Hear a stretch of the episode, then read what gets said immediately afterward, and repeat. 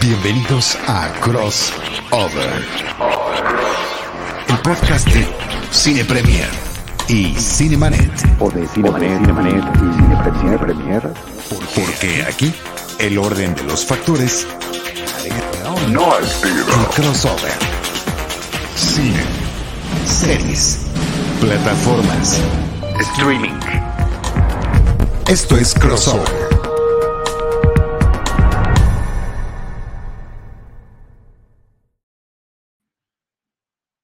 Podcast crossover de Cine Premier y de Cinemanet. Yo soy Iván Morales.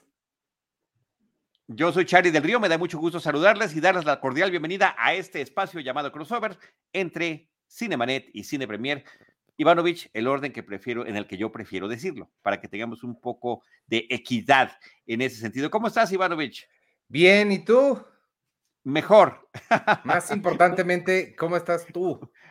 Un poco mejor, un poco mejor. Eh, Mira, te, te agradezco la pregunta y aprovecho para comentarle a quienes nos escuchan que al menos de mi parte, y por esta razón no hubo crossover la semana pasada, eh, hubo una cuestión de salud que atender que ya está siendo revisada, atendida, en recuperación y demás, pero pues no había habido oportunidad de hacer ni crossover ni ningún otro de los, ni ningún otro de los podcasts en los que participo con, con todo el equipo que nos acompaña. Entonces, eh, este es el primero, Ivanovich, te agradezco que sea así, que sea contigo, que sea además gracias a la recomendación que haces para el tema que nos compete el día de hoy. Pero antes de eso, sí comentar y recordarles, porque también hay quienes nos escuchan a través de las plataformas de podcast, que hemos estado alternando en el feed de Cinemanet episodios de Citizen Boomer que desde el año pasado habían quedado rezagados, que ya no se publican en Filmsteria y que estamos recuperando los audios para el feed de eh, Cinemanet. Entonces, bueno, hacer un anuncio parroquial. Si de repente escuchan algo que como que no corresponde a la época, al final de cuentas también son programas que comparan películas, que hablan de, de cintas del pasado, así que son prácticamente atemporales, aunque casi siempre se hacen con alguna temática en particular. Pero Ivanovich, ¿de qué vamos a platicar hoy?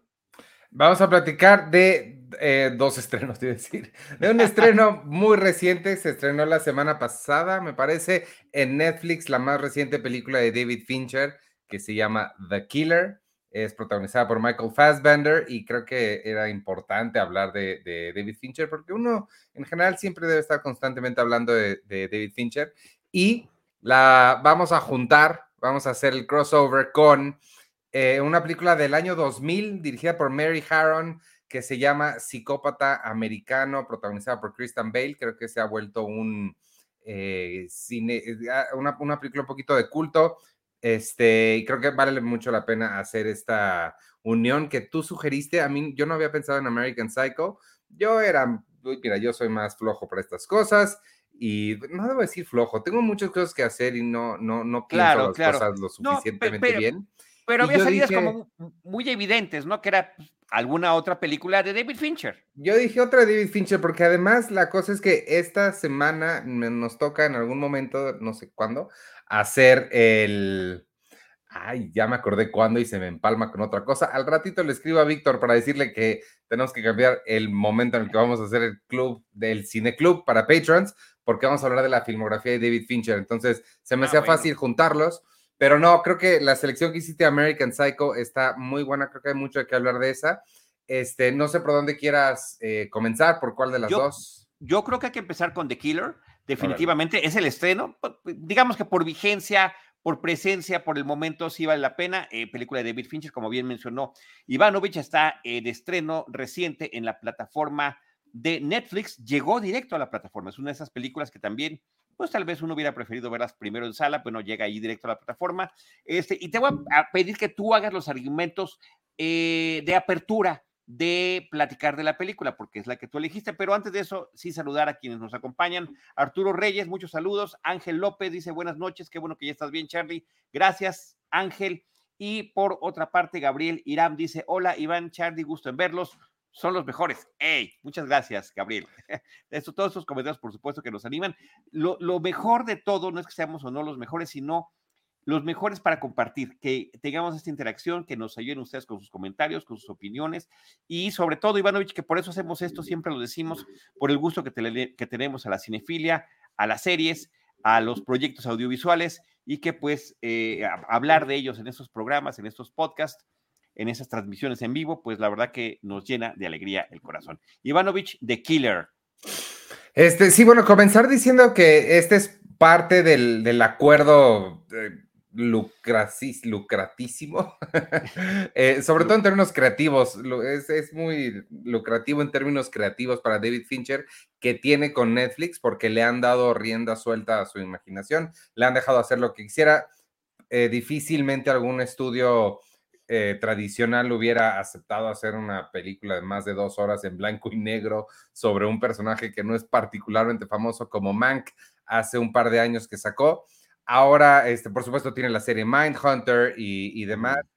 Una colaboración que comenzó con House of Cards, la primera eh, serie original Sí, fue la primera serie original, me parece que sí, la primera serie original. Si no de las primeras, es, es el primer contenido que yo vi cuando estrené mi plataforma de Netflix hace varios años, que cuando estábamos estrenando esa nueva forma de disfrutar eh, contenidos, series y películas en casa, arranqué yo con justamente con House of Cards y recuerdo que decía, ¿a poco esto es, eh, este es el futuro de cómo vamos a ver el, el material? Porque nuestro internet no estaba listo el de los usuarios, el de las casas, el de los hogares. Y al principio tardaba unos dos minutos eternos en que la imagen se viera correctamente, se veía como eh, pixeleada, cuadriculada, mal. Yo no, era una cosa del, del, usuario. No recuerdo eso, pero te creo absolutamente. creo que la primera, como que oficialmente la primera original es una que se llama Lilyhammer, pero técnicamente fue comprada eh, esta y Orange is the New Black y la de Eli Roth, ¿cómo se llamaba? La de Eli Roth de terror, fueron las primeras series que produjo ya Netflix. Entonces, bueno, la colaboración con, entre Fincher y Netflix ha sido muy larga y esta es pues el, resultado más reciente. La película se llama The Killer, eh, como mencionaste, se estrenó, como mencionamos, se estrenó en Netflix ya. Yo sí tuve oportunidad de verla en cine, la vi en el cine Tonalá en una proyección especial que nos invitaron. Este, eh, sí se ve muy padre en, en, grandote, y además en el cine Tonala que Cuarón lo dejó arreglado bien bonito. Por, el audio, ¿no? Lo dejó increíble para las presentaciones de Roma, sí recuerdo eso. Sobre todo el audio. Cierto, eh, tú decías eh, esta, esta colaboración con Netflix. Mindhunter, ahí creo que sí está un tanto cuanto trunca la cuestión de producción porque no se animaron a hacer una tercera temporada, a pesar de todo el entusiasmo eh, que le había metido David Fincher al proyecto. A mí me parece una de las mejores series que hay en streaming, increíble, de una gran serie de los últimos años, una serie bien documentada, basada en hechos de la vida real, pero adaptada de una manera muy amena a la cuestión, a la ficción, y que va bajo la batuta de Fincher, que el tema de los asesinos seriales ha sido frecuente en su filmografía, pues entraba muy bien sobre todo en este asunto de meternos a su psicología, ¿no? el trío de personajes principales que había, los investigadores del FBI, la experta en psicología, eh, las entrevistas con los criminales, fantástica serie Mindhunter. Sí, y sí, el, gusto de Fincher por los asesinos siempre ha estado ahí. Este, lo vemos en, obviamente, en Seven, en Gone Girl. Siempre ha tenido como este aspecto oscurón que le gusta explorar. En The Killer, de nuevo protagonizada por Michael Fassbender, sí se centra sobre un asesino, pero es un asesino diferente. No es un asesino, obviamente es criminal, pero es un tipo diferente de crimen, ¿no? No es esta persona que asesina por eh, como un instinto casi animal o por una, algún tipo de perversión, perversión que tenga, es más bien un asesino a sueldo. Estos asesinos que hemos visto en el cine y la televisión, que una vez vi una entrevista, no me acuerdo dónde, en Wired, una de estas eh, publicaciones así, que entrevistaban a personas del FBI hablando sobre este tipo de asesinos a sueldo y decían que nada que ver con el cine, que en primera, esta gente que les pagan millones por un asesinato no existe. Este, no hay nadie que pueda asesinar a una persona y vivir de eso el resto de su vida. Este, pero bueno, siempre es muy bonito esta, eh, la, magia del cine, ¿no? Debería decir bonito. y de la ficción en general, de las novelas también, de las novelas gráficas. Hay que mencionar que en este caso en particular, The Killer está basado en una novela gráfica francesa de finales de siglo pasado, principios de este, que ha continuado con algunas publicaciones y que es la fuente de origen para esto. Pero sí, esa idealización de los asesinos a sueldo, efectivamente, eh, en, en, la ficción, en las novelas, en los cómics, en las series, en las películas, ha funcionado de una manera muy importante, ¿no? Es, eh, eh, se me hizo una película muy interesante porque seguimos la historia de este asesino y los múltiples errores que comete. Es un tipo muy calculador, muy meticuloso. Vamos escuchando con lujo de detalle. Su, él tiene una narración importante, casi tan, tan presente como la de Fight Club, que ya habíamos visto en el cine de David Fincher antes. Nada más que es súper meticulosa. Te va explicando cada pequeño movimiento que hace, eh, a cuánto tiene que estar su respiración, cada cosita que vamos viendo y él se siente o se percibe a sí mismo como una, como una máquina casi casi, ¿no? Una máquina que no comete errores. Es curioso, viniendo de un director como David Fincher, que es conocido por ser muy meticuloso, por las múltiples tomas que hace, por la perfección que busca en la pantalla. Entonces es curioso que él retrate a una, a una persona así. Sin embargo, lo que yo a mí eh, destacaría más de The Killer este, es que es un tipo que constantemente se está equivocando. La película comienza con un súper error. Em, no logra asesinar a la persona que tiene que asesinar.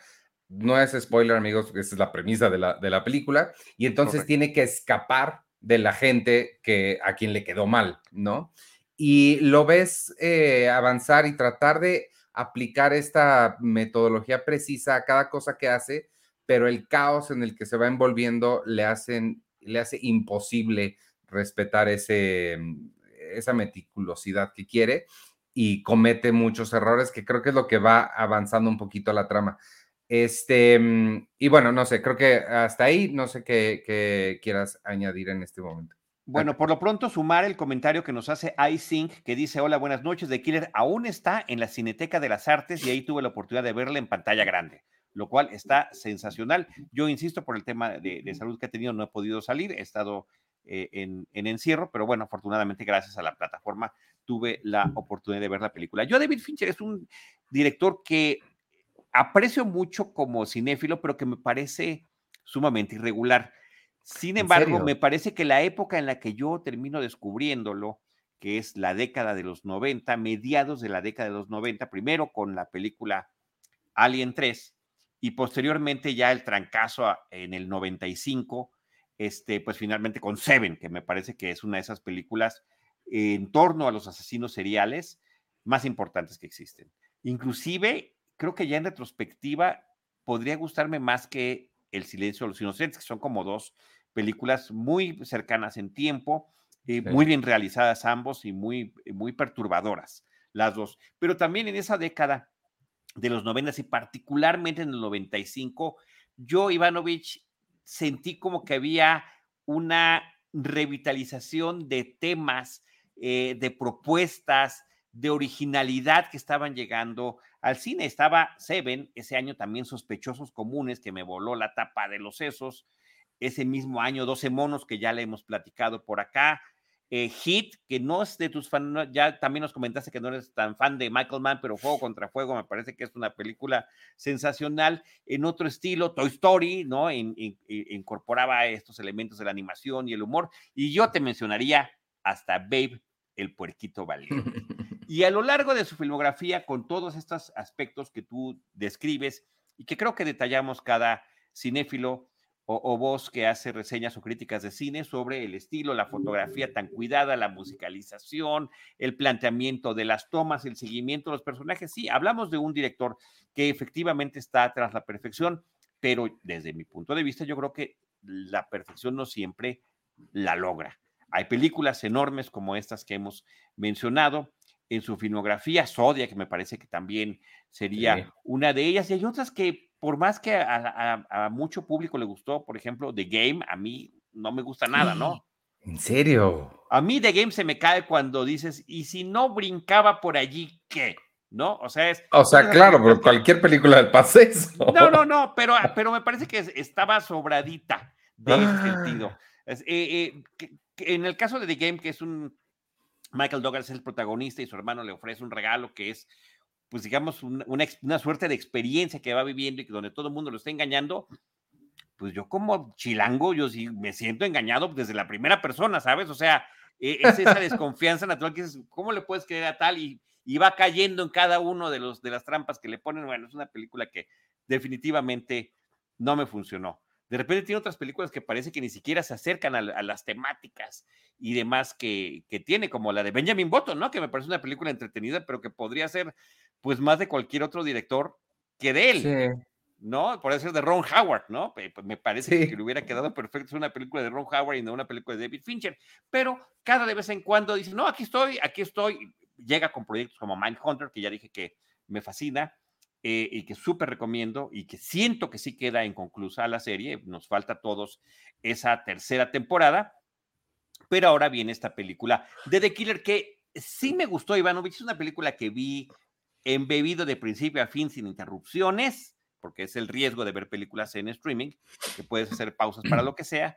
Eh, Michael Fassbender me parece un actor fantástico. También creo que tiene que aquí está muy bien en su personaje, eh, en este hombre con esta desconexión, ¿no? Con esta falta de empatía tan poderosa que tiene y este empeño en, en, la perfección, la cual, por cierto, queda anulada desde la premisa, porque después de todo lo que nos platique, cómo se prepara y pa, la riega, ¿no? Lo cual me parece que está interesante como, como motivo para avanzar la película y este recorrido geográfico que hacen diferentes países y ciudades tratando de, eh, pues, eh, prácticamente vengarse, ¿no? De lo, de, lo, de lo que, de las consecuencias de su falla. En fin, eh, todo eso me parece interesante, pero al final de cuentas sí siento que queda comparado con el resto de su trayectoria y de su filmografía como una película menor. Mm, Michael Fassbender me recordó mucho también lo que hizo en, en, una, creo que en la primera de Magneto, cuando él va a Sudamérica, va a Argentina y entra, no sé si recuerdas esa escena, que se comporta como que efectivamente parece, pareciera este tipo de asesinos a sueldo de película, ¿no? Donde encuentra justamente a los nazis que se están haciendo pasar este, eh, por gente local en aquel entonces y pues termina acabando con ellos. Eh, su papel en Bastardo sin Gloria me parece de los mejores de toda la película, con todo y que es una película coral y que tiene todas las estrellas del universo participando en ella, con, un gran guion, pero su personaje en particular y toda esta escena en ese bar, eh, en el sótano, donde él está hablando inglés, alemán y demás, me, parece sensacional. Pero bueno, y aquí efectivamente logra transmitirnos eh, tanto en esta falta de expresividad corporal como en la forma, en el lenguaje corporal de este asesino profesional. y algo que a mí cuando, cuando está bien hecho, que es la voz en off, cuando estamos escuchando el diálogo interno del personaje y, te parece creíble, te parece interesante, te parece eh, eh, que abona favorablemente a la narración, pues me parece sensacional. Y aquí esa parte se logra muy bien. Es una película que está, digamos, como entretenimiento, Ivanovich, muy bien concebida, ejecutada y lograda. Pero siempre se pregunta uno, ¿y qué más ¿qué más me dejó esta película?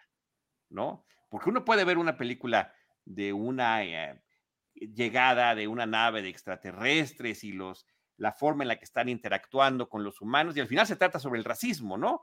O puedes eh, ver una película de una pareja que pierden a un ser querido y el tema es el duelo. Aquí, ¿cuál es el tema? Es meramente la venganza, es meramente eh, el, el lograr tus objetivos a toda costa. ¿Cuál sería?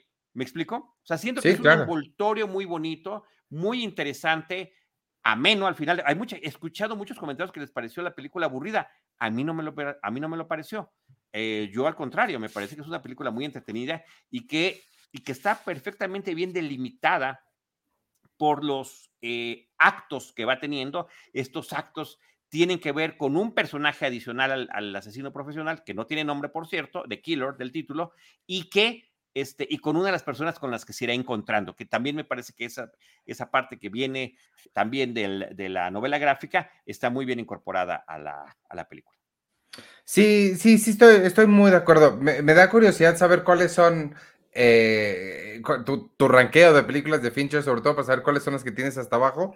Yo, para más continuar esa idea, yo pondría esta casi, no, esta The Killer la pondría así hasta abajo. Esta es la que menos me ha gustado de David Fincher. o sea, ¿te Em, gusta más Benjamin Button? Sí, porque eh, sí, sí.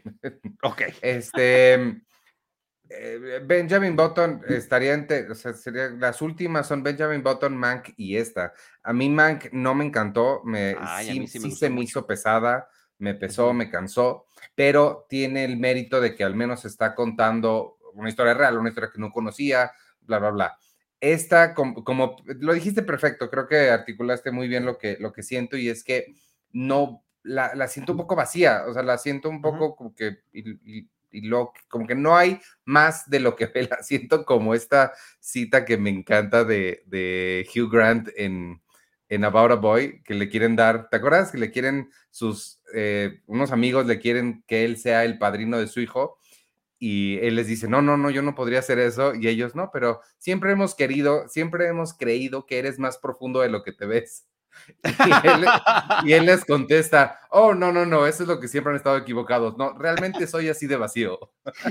Sí, bueno, aquí también puede ser un vacío y una desconexión que vivimos eh, constantemente, porque de repente pareciera que uno se pregunta al inicio de la película, ¿en qué época estaremos por el tipo de dispositivos que use y demás? Y no, estamos en la época contemporánea, porque al final de cuentas termina utilizando los servicios de Amazon para recibir dispositivos electrónicos que cualquiera puede pedir en casa y el tipo de uso que de manera muy ingeniosa, muy al estilo de MacGyver, estaría dándoles él para lograr sus cometidos, ¿no? Entonces, sí, digo, si uno quiere buscarle, pues es, es, es la falta de empatía, es el vacío, etcétera, etcétera, ¿no? Pero siento que no es en ese sentido tan contundente. Sobre lo que me preguntas de David Fincher, seré yo creo que muy convencional. Sin duda, Seven está hasta arriba, The Fight Club la está acompañando por allá. Eh, eh, por ejemplo, la chica del dragón tatuado, que le quedó muy bien, pero es innecesaria porque la, la película o serie original sueca está impecable. Por cierto que las acabo de volver a ver, me eché la trilogía, qué buena es, pero sobre todo la primera, la chica del dragón tatuado, es increíble. Y luego ves hasta el trailer y demás, es como pues, la recreación de las escenas, digamos que con su estilo visual, con un no reparto reconocible, Ajá. este, y ya, ¿no? Entonces, sí siento que, que tenemos cierta sobrevaloración en el caso de Fincher, o sea, quiero decir, es desigual. Eh, y estas incursiones que tiene con Benjamin Button o de Game, como que, mm, ¿no? No, no me terminan de, de convencer, pero eh, eh, este proyecto creo que termina, si bien no es serial el tema, como lo ha sido en, en muchas de las veces pasadas, incluyendo Zodíaco, este, y toda esta exploración que hay en Mindhunter, pues sí es sobre, eh, hay, una, hay una psicosis, hay una desconexión, hay, hay un, una situación de, de, de, de ignorar el, lo que significa una vida eh, distinta a la propia, ¿no? Entonces, eh, creo que ahí está esta eh, conexión que tendría con su cinematografía previa. Sí, creo que, eh, y lo dice muy claro el personaje, dice cómo me diferenció o por qué no me importa, y dice porque no me importa nada, ¿no? No, yo no soy, no, no tomo partido, no sé de política, no sé nada, mira, me dicen a quién ve y mata, y es, trata de ser muy frío el asunto hasta que se meten con alguien Claro. que ese es otro error que cometió, sí enamorarse o sí querer a alguien, y entonces ahí ya este, comienzan los errores que comete. Este, yo, yo sí la, te digo, igual lo, que dices, creo que sí la sentí un poco como sin chiste. Este, me hubiera gustado que tuviera algún comentario más. Lo de Amazon, creo que sí es un comentario interesante sobre la, facilidad que hay de adquirir estas cosas y el uso que se les da. Pero de nuevo, sí siento que es un poco forzarlo demasiado. Sería interesante leer la novela gráfica original, que este, yo nunca, nunca he leído, entonces no sé qué es lo que podría aportar, claro. ¿no? Pero a lo mejor sería interesante. Sí, no, yo tampoco la conozco, pero bueno, es importante referir que ese es el origen, ¿no? Y el, también el por qué, también la razón de la relevancia de la narración, de la voz en off, de adentrarnos hacia lo que el personaje está pensando, lo que nos está contando. Ahí, gracias a Beto Rosales. Beto Rosales está el día de hoy aquí en la producción de nuestro crossover. Le mandamos saludos a Beto, nuestro agradecimiento y también, por supuesto, a Jaime Rosales, que es nuestro productor general. Aquí nos está poniendo una portada de una de las eh, compilaciones, recopilaciones de The Killer, ¿no? Se llama The Complete Killer. Eh, y, y Gracias, Beto. Gracias por todo esto. Este, pues no sé si tengas algún otro comentario sobre The Killer. Al final de cuentas, ¿la recomiendo o no la recomiendo? Yo sí la recomiendo. Una película impecable, bien actuada. Este, Tilda Swinton tiene un papel por allí en uno de estos episodios que, en los que se va narrando la película. Ella siempre está espectacular. Es increíble esa mujer, de verdad que eh, ah, nos debemos un episodio sobre ella, de verdad, eh, lo camaleónico que resulta, el tipo de papeles que elige, la larguísima trayectoria que tiene. Yo, una de sus primeras películas que recuerdo haberla visto se llama Orlando, y justamente era un personaje que este, iba pasando, ¿no? Su, su reencarnaba en distintas épocas y dependiendo de la época o del momento era de uno u otro sexo, ¿no? No sé si recuerdas esa película. Tiene años que no la veo, tengo que volverla a ver para acordarme, ¿eh? pero... O sea, sé de ella, sé de su existencia, pero nunca la he visto. Ok, entonces sí, creo que nos valemos una, valdría la pena por ahí echarnos una retrospectiva. Mientras no incluyamos ahí Doctor Strange, por favor. En lugar de David Fincher. Ivanovich, en lugar de David Fincher, vamos a hacer uno sobre Tilda Swinton. Ahí te, ahí te dejamos el, el cineclub para, para, para esa labor. Sí, me, me, me, me, gusta la idea de no, mientras no incluyamos a los Avengers, porque, y esa es la, vean, sí vayan a ver The Killer o vean en Netflix donde se la encuentren, este, porque ya hay demasiados superhéroes, amigos, y necesitamos otras cosas en las pantallas. Pero creo que dijiste, creo que te equivocaste de Doctor, este, es, es Doctor Strange. ¿Y qué dije? Eh, dijiste el, el, doctor británico de la ciencia ficción, el programa más antiguo de la televisión, el programa más longevo. Doctor Who. Doctor Who, creo, creo, que dijiste Doctor Who, no, o, a lo mejor lo pensé yo, en fin. No sé, pero bueno. Me pude haber este equivocado de doctor. Sí, este, bueno. Ah, sí lo eh, dijiste bien, ya dijo Beto. Este... El, que, tiene los laberintos mentales soy yo. Está bien, pues de, de, Fincher creo que vale la pena irnos a, la siguiente, al, crossover del día. Eh, fue una muy buena selección. Digo, yo iba a ser mucho más básico y elegir alguna otra de Fincher. Creo que tu selección de, de American Psycho está súper bien. Yo, de nuevo, hace mucho que no la veía, este, entonces em, tengo cosas que decir, pero toda la intro de esta, si te parece. me, parece muy bien, te lo agradezco. Mira, cuando eh, nos estábamos poniendo de acuerdo sobre con qué película ya habías elegido The Killer, ah, me, pareció muy bien, pero con cuál empatamos la oferta esta de, de algo de Fincher, dije, pues, es como demasiado evidente, y pensé, eh, se me ocurrió de la nada American Psycho, sobre todo porque también es una persona con esta desconexión y que estamos escuchando sus pensamientos a través de su narración. Dije, bueno, por ahí está la conexión. Y a la hora de verla dije, wow. ¿Qué comparten eh, The Killer con Psicópata Americano, American Psycho, la película del 2000, que, que, además, por cierto, creo que es importante mencionar, está basada en un libro eh, y que está ubicada hacia finales de la década de los 80 del siglo pasado, 87, 88 es más o menos la época en la que suceden. Ahí está la portada del libro, una de las portadas de Brett Easton Ellis, eh, que ha tenido otras adaptaciones cinematográficas de, sus, de, otras de sus obras, ¿no? Pero bueno, Psicópata Americano creo que ha marcado una pauta. Es una película que se puede, creo que hasta malentender, si no, si no se pone también en, en contexto varias cosas. Pero bueno, ¿qué tienen en común? La disfunción psicológica que tienen sus personajes, esta ausencia de empatía, eh, por distintas razones, en ambos casos asumen diferentes identidades a lo largo de la cinta, los diálogos internos, que me parece que esa es como la con la que eh, eh, estaba yo empezando, ya había mencionado, las actitudes metódicas que tienen los dos personajes, el de The Killer, que no tiene nombre, y el de Patrick Bateman, que es el protagonista de Psicópata Americano, interpretado por Christian Bale en la pantalla grande, su profundo egocentrismo que tienen ambos, o sea, el, mundo exterior realmente es una herramienta para ellos, ellos están absolutamente concentrados hacia su interior.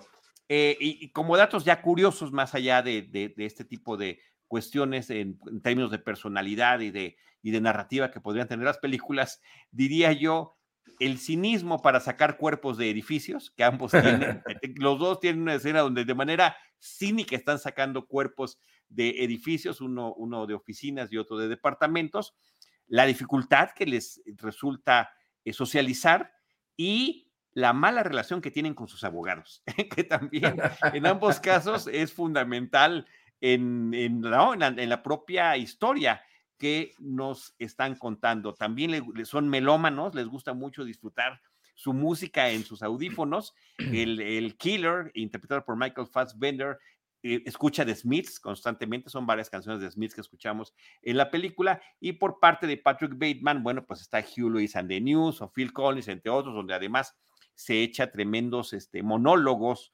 eh, cuando está justamente con algunas de las, de las eh, personas con las que podría o no tener alguna relación este, de violencia, ¿no? que puede llegar hasta las últimas consecuencias. Otra, otra cuestión que me parece interesante, curiosa, mencionar de ambas películas, si bien son cintas comerciales, ambas festivalearon y eso no es común en el cine comercial.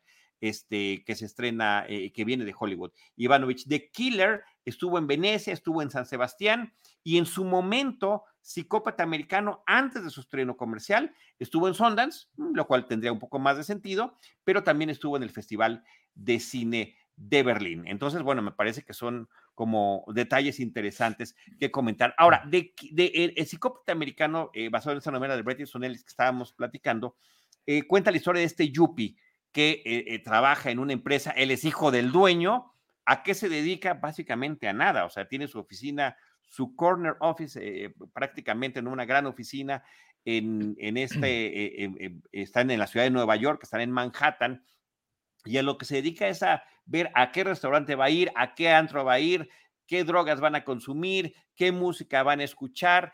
Es en, en general no solamente él, sino el resto de sus compañeros, yuppies, eh, trajeados de, eh, con eh, contextos universitarios de estas grandes universidades privadas, pues están devorando al mundo y, y la película es esta de, de criticar, satirizar, porque además hay mucho humor negro en la película y que también también de la propia novela. El propio autor decía que su película no era filmable, pero dos mujeres le demostraron que sí lo era y que es una película que termina marcando huella, tanto la guionista o co-guionista junto con la directora de la cinta. A eso me parece importante destacarlo, Ivanovich, porque al final de cuentas lo que está retratando la película, además del consumismo, además de ese capitalismo voraz, un machismo brutal que creo que hoy en día es, eh, quedaría todavía más, eh, aún más magnificado ante audiencias más jóvenes.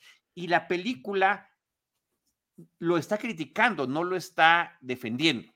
Entonces creo que esa parte sí es importante mencionarla porque es, eh, aunque el personaje se las da de, hablar de, de, la gente que tiene hambre en tal o cual país o lo que vamos a hacer con eh, la gente que no tiene hogar.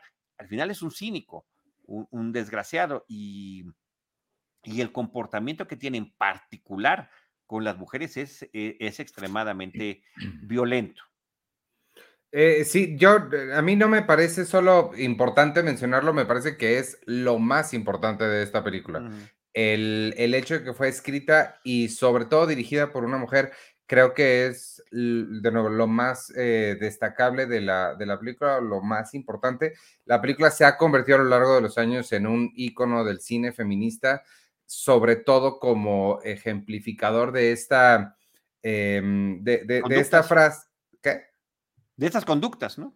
No, no, no, no. ejemplificador de esta frase que en el mundo académico se conoce como el female gaze, que es la contraparte al male gaze esta mirada que tienen los que tienden a tener los directores masculinos sobre las mujeres, eh, objetivizándolas y demás.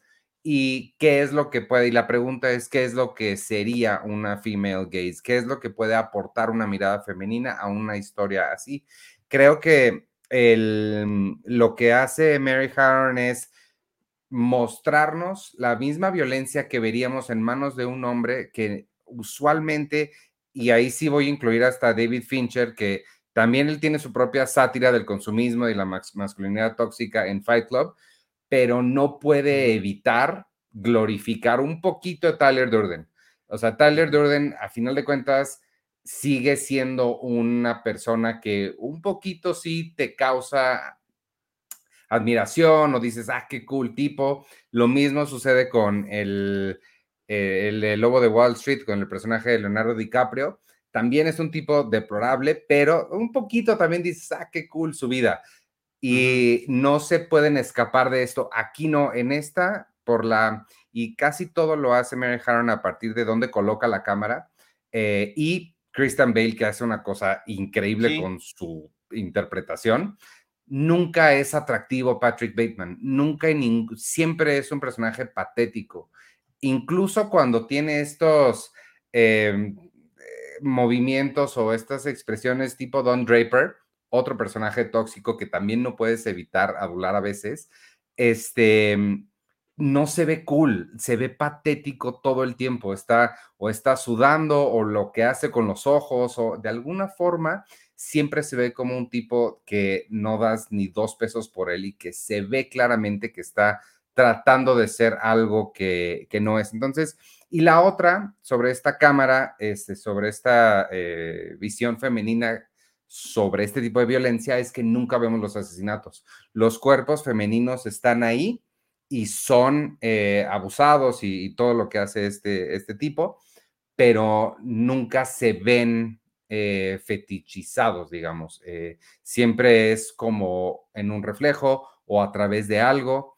Y cuando él está aprovechándose de ellas, a quien vemos es a él y de quien nos estamos muy conscientes es de él y de su mirada. Entonces, creo que, digo, hay ensayos completos en Internet. Eh, eh, eh, The Village Voice y Vulture tienen dos muy buenos ensayos sobre esto. Si les interesa esto, donde articulan las ideas mucho mejor de lo que yo lo estoy haciendo, pero sí creo que es este como la parte más destacable de esta película, que no es la única cosa destacable. Sí creo que es, funciona súper, súper bien.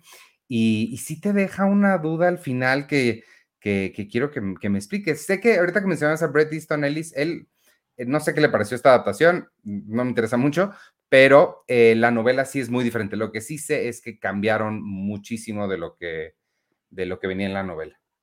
Sí, pero y ahí está el trabajo de Mary Harron como directora, como co-guionista y de Winnie Turner, que es quien eh, la asistió en este trabajo, ¿no? Justamente para dar esa perspectiva. Pero lo que entiendo que tanto la novela como la película deja un final abierto, donde eh, se puede uno cuestionar a través de del laberinto psicológico de este personaje si efectivamente esas cosas que pasaron están o no en la mente de los personajes. Eh, según de comentarios de la propia directora años después, está abierto, no es tan categórico como en muchos casos. Ah, porque pasó esto, esto, entonces significa que sí pasó o significa que no pasó. Y, y justamente ahí está la cuestión de la forma en la que queda abierto. En el cine, en muchas películas se utilizan esta cuestión en la que el personaje se imagina que pasa algo y después inmediatamente te das cuenta que no sucedió, ¿no? este, ahorita que vienen las Mean Girls de vuelta, eh, justamente pasaba con el personaje de la protagonista, que venía, ¿te acuerdas? Venía y había vivido en África, no se imaginaba como cuestiones salvajes y cuando a alguien le caía mal, se imaginaba que se aventaba sobre esa persona y la atacaba y después regresaba y efectivamente no había sucedido nada. Entonces sí, me parece que esta, esta perspectiva de las autoras de la película basada en la novela de, Brett es eh, sumamente interesante con esta interpretación fantástica. Yo estoy de acuerdo contigo, porque sí nos muestra un gran desequilibrio, esta forma en la que trata de, como dices tú, lo patético que se puede ver. A de un tipo apuesto, bien vestido, grandes departamentos, eh, limusina, todo lo que tú quieras. Al final es un ser desdibujado, tan desdibujado que la gente lo confunde, porque termina hablando de, de, esta, esta sociedad que se pretende intocable, pero que al mismo tiempo se está mimetizando. Usan el mismo tipo de trajes, el mismo tipo de lentes, el mismo tipo de corte de cabello, a tal grado que les es indistinto y nadie está escuchando lo que dicen los demás. Constantemente le dice, sí, yo quiero hacer tal o cual cosa. ¿Qué? Perdón, ¿qué dijiste? O sea, nadie está pelando. No solamente él es, es, Patrick Bateman, el de estas actitudes deplorables, sino que es toda una sociedad en su momento. Mira, vamos a leer este comentario de Nietzsche Morgado que dice, justo lo que menciona Iván es lo que me pareció algo que no apega a la realidad. Los psicópatas tienen a ser agradables, inteligentes y te llaman. Justo hay textos interesantes sobre esto. Eh, sí, también es, absolutamente correcto lo que nos está mencionando Nietzsche, eh, pero efectivamente la película es, eh, en, en, esta, en esta cinta, es lo que la hace diferente, que justamente no tiene uno esa empatía, ¿no? Como han dicho muchos comediantes, muchos estandoperos, siempre hablan cuando hay un asesino, no, se veía normal, era muy ameno, siempre me saludaba y dice, aguas con esos vecinos. Ah, pero también hay la cosa, el otro eh, contrapunto, digamos, es que nosotros no estamos dentro de la película, nosotros estamos viendo la lente de la directora. Dentro de la película, para los personajes, él sí era un tipo encantador, por eso logra llevarse a estas mujeres a donde se las lleva y la gente va con él, porque sí, es, eh, sí tiene este atractivo que comparte con ese mundo de gente que sí se ve que son todos horribles.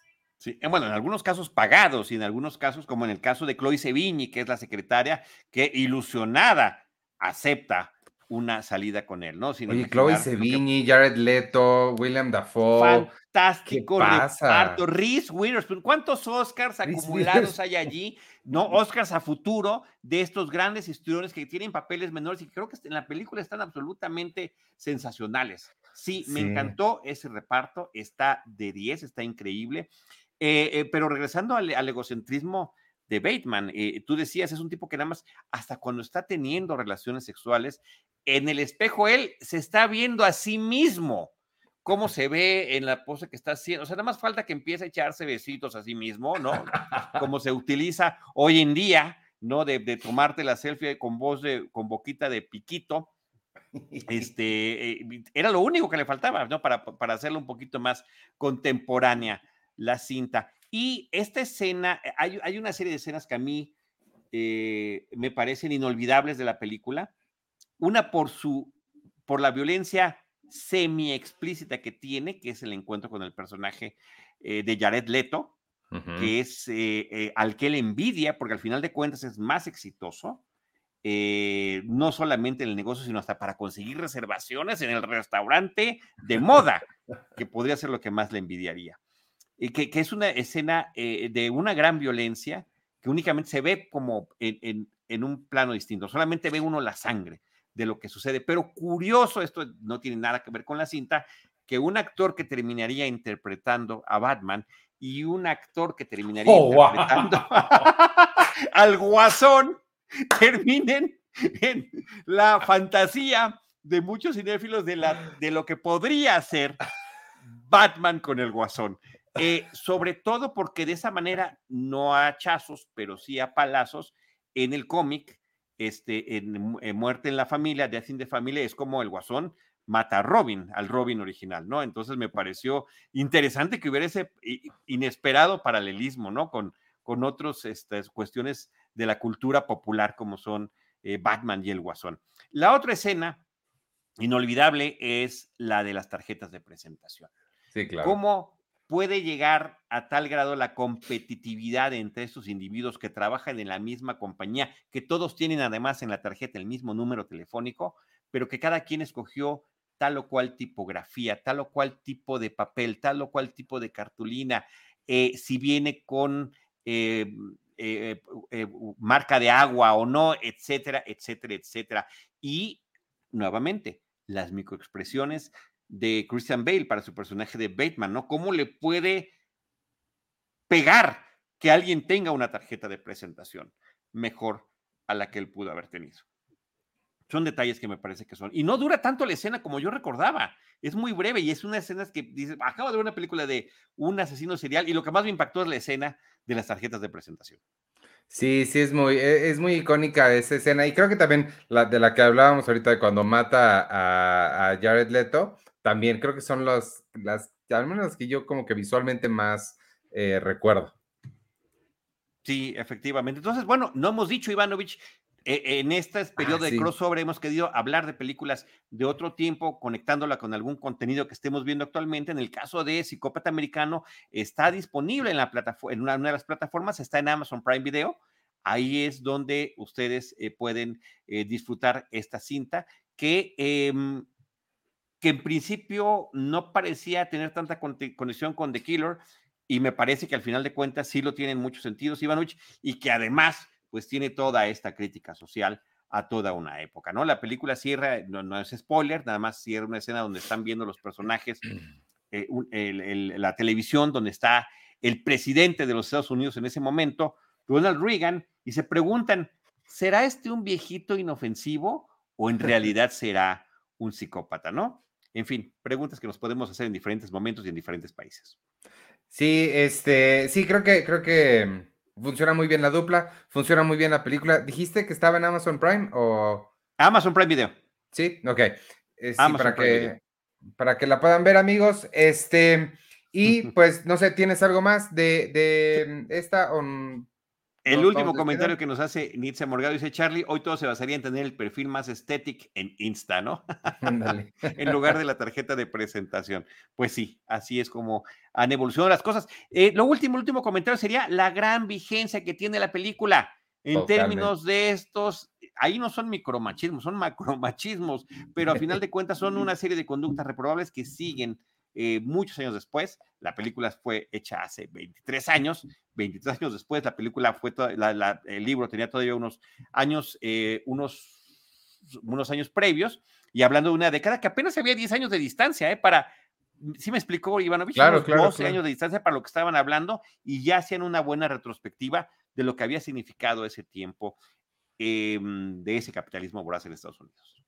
Totalmente. Este, pues ahí está, amigos. Entonces, antes de despedirnos, les voy a dar los estrenos de la semana que estoy tratando de hacerlo lo más rápido que pueda, pero creo que es información útil, que al menos a mí me serviría. No, muy bien. Este, ¿Qué hay? ¿Qué viene? Los estrenos en cines, creo que los tres importantes son una de Disney que se llama Wish, El Poder de los Deseos. Napoleón de, de Ridley Scott, creo que esa es la grande y creo que la que podríamos tratar de crossoverar con algo para la semana que entra. Y La Maldición del Queen Mary. Después en Netflix tenemos No voy a pedirle a nadie que me crea, es la nueva película de Fernando Frías. Fernando Frías, el director de Ya no estoy aquí.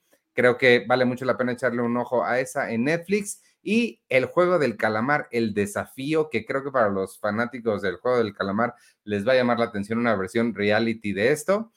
En Prime Video tenemos, mira Charlie, está El Club de las Peleadoras, en inglés se llama Bottoms, yo ya la vi, es de la directora Emma Seligman, es, ella es quien hizo Shiva Baby. Shiva Baby fue una película que sonó mucho hace un par de años.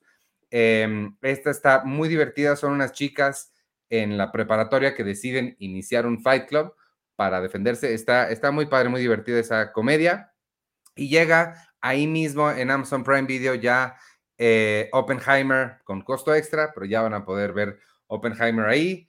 Y, em, ah, y en Star Plus, una cosa rarísima que no sé si habías escuchado de ella, eh, Baz Luhrmann decidió convertir su, estoy haciendo comillas, amigos que nos están escuchando en audio nada más, éxito de 2008, Australia, dijo, no funcionó como película, a lo mejor como miniserie funciona.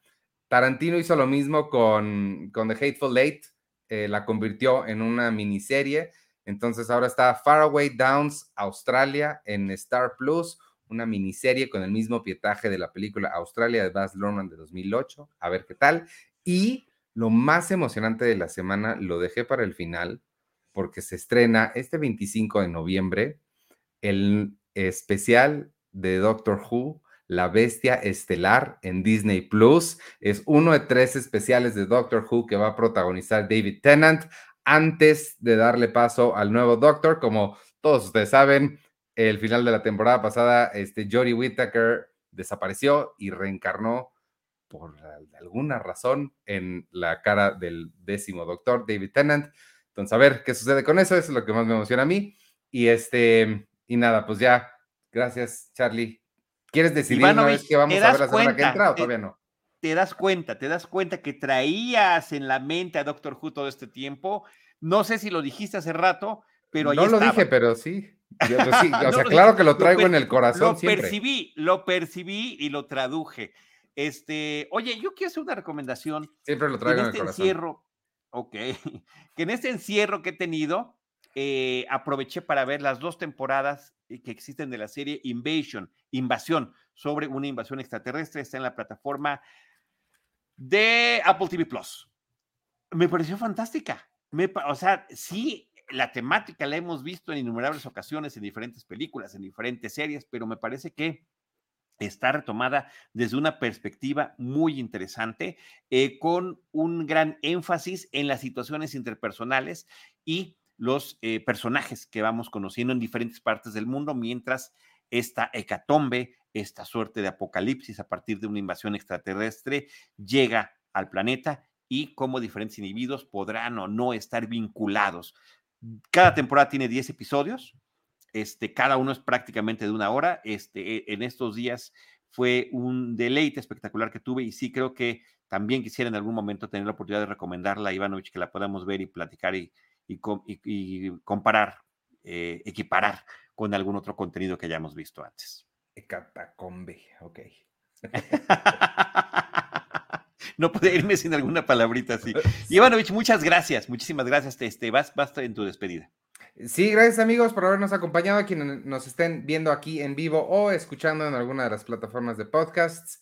Este, gracias por habernos escuchado. Yo soy Iván Morales. Me pueden seguir en arroba Iván Morales y en todas las redes sociales de Cine Premier, arroba Cine Premiere, con la E al final, no se les olvide. Nos escuchamos la semana que entra, ya les diremos con qué. Mientras tanto, Despídete tú, Charlie, y adiós. Muchas gracias. Y gracias también a, quienes nos acompañaron en la transmisión en vivo, Arturo Reyes, Ángel López, Gabriel Irán, iSync y Nitzia Morgado, y por supuesto a la producción de Beto Rosales en este episodio. Yo soy Charlie del Río, me pueden encontrar como Charlie del Río o Charlie del Río Cine y Series en las diferentes redes sociales y también, eh, por supuesto, en todos los espacios que tenemos en Cinemanet. Eh, yo les recuerdo que nosotros, todos nosotros, estaremos esperándoles en nuestro próximo episodio con Cine, Cine y más Cine. Cinemanet y Cine Premier presentaron Crossover.